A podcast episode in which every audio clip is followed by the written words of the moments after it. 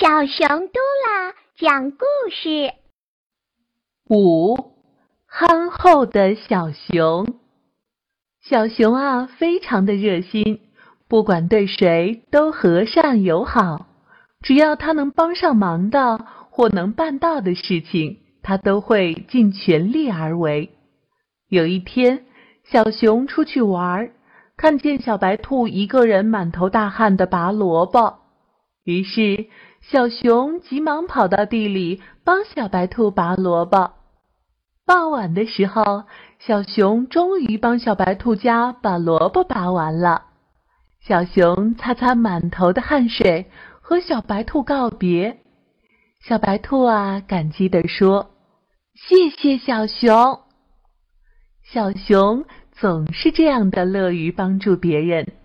有一次，妈妈让小熊给姥姥送玉米。在树林里碰见美丽的小松鼠，正在吃力的摘松果。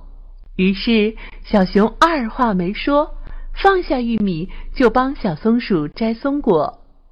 小熊上树很吃力，但他还是尽心尽力的帮助小松鼠摘了一筐的松果。然后啊，小熊扛起玉米向姥姥家奔去。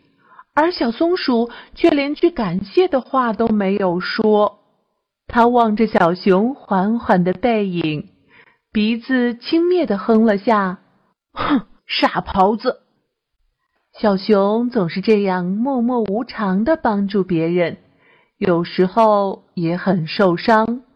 那次，他把骑车摔伤的小狐狸送到家。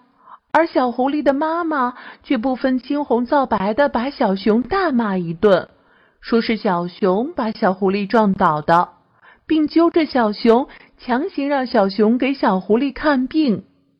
小熊委屈的哭了。后来，小狐狸说出了原委，狐狸妈妈才善罢甘休。虽然啊。